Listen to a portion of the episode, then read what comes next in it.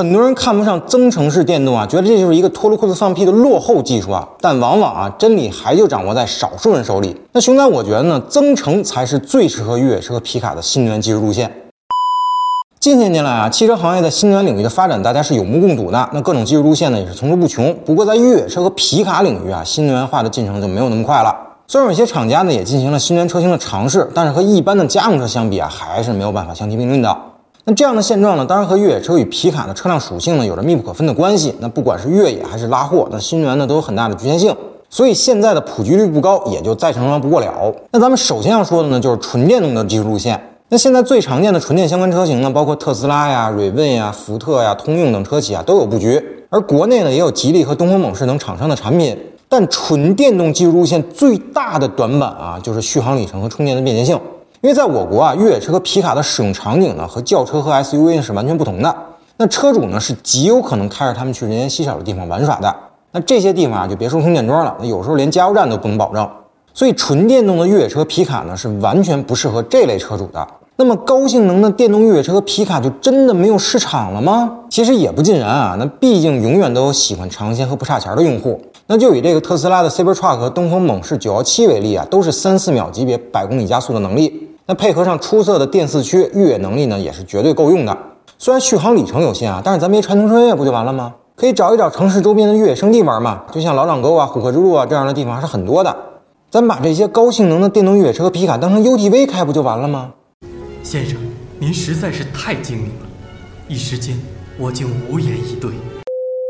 那第二种呢，就是混动技术路线。那混动技术路线呢，包含了非常多的分支，譬如这个四十八伏轻混啊、HEV 重混啊和 PHEV 插混。那咱们在这儿呢，就不再逐一展开讲了。但无论是哪种混动技术啊，那最终的目的呢，都是利用电机来辅助发动机来工作，达到一个节油的效果。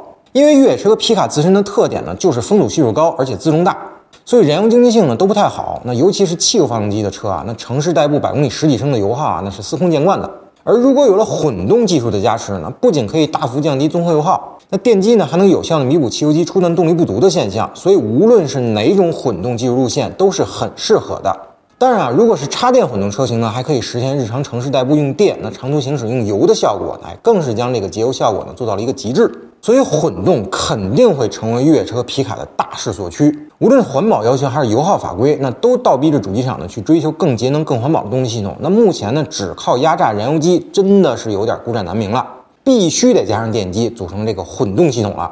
OK，那咱们在这儿多说一嘴啊，那我们目前可以发现很多的混动越野车呢都是 P2 电机的技术路线，那譬如牧马人的这个 Fortran E 和坦克五百的 Hi4T。这是因为 P2 电机对于车辆底盘和传动系统呢，几乎是没有特殊的要求的。那主机厂呢，不需要对车辆底盘进行大改，还能沿用原来的大联合四驱设计。那无论是成本还是性能呢，都是目前最优的解决方案。好，那咱们最后说的就是增程式电动了。在所有的新能源技术路线中呢，增程式算是一个比较小众的技术路线。但我认为这才是目前条件下新能源越野车皮卡的终极答案。但是并不是因为比亚迪仰 U8 用增程式电动我才这么说的，而是我一直就是这么认为的。臭不要脸！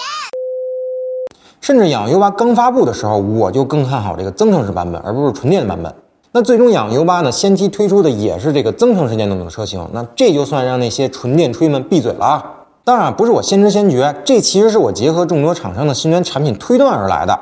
那首先呢，就是奥迪参加达喀尔拉力赛的 SQ e 创赛车。那这是一辆由 2.0T 发动机和前后电机组成的增程式电动赛车。那即便是在达喀尔拉力赛这种严苛和艰苦的赛道里啊，人家仍然取得了一个不错的成绩，所以就足以证明了这种技术路线的高性能和可靠性。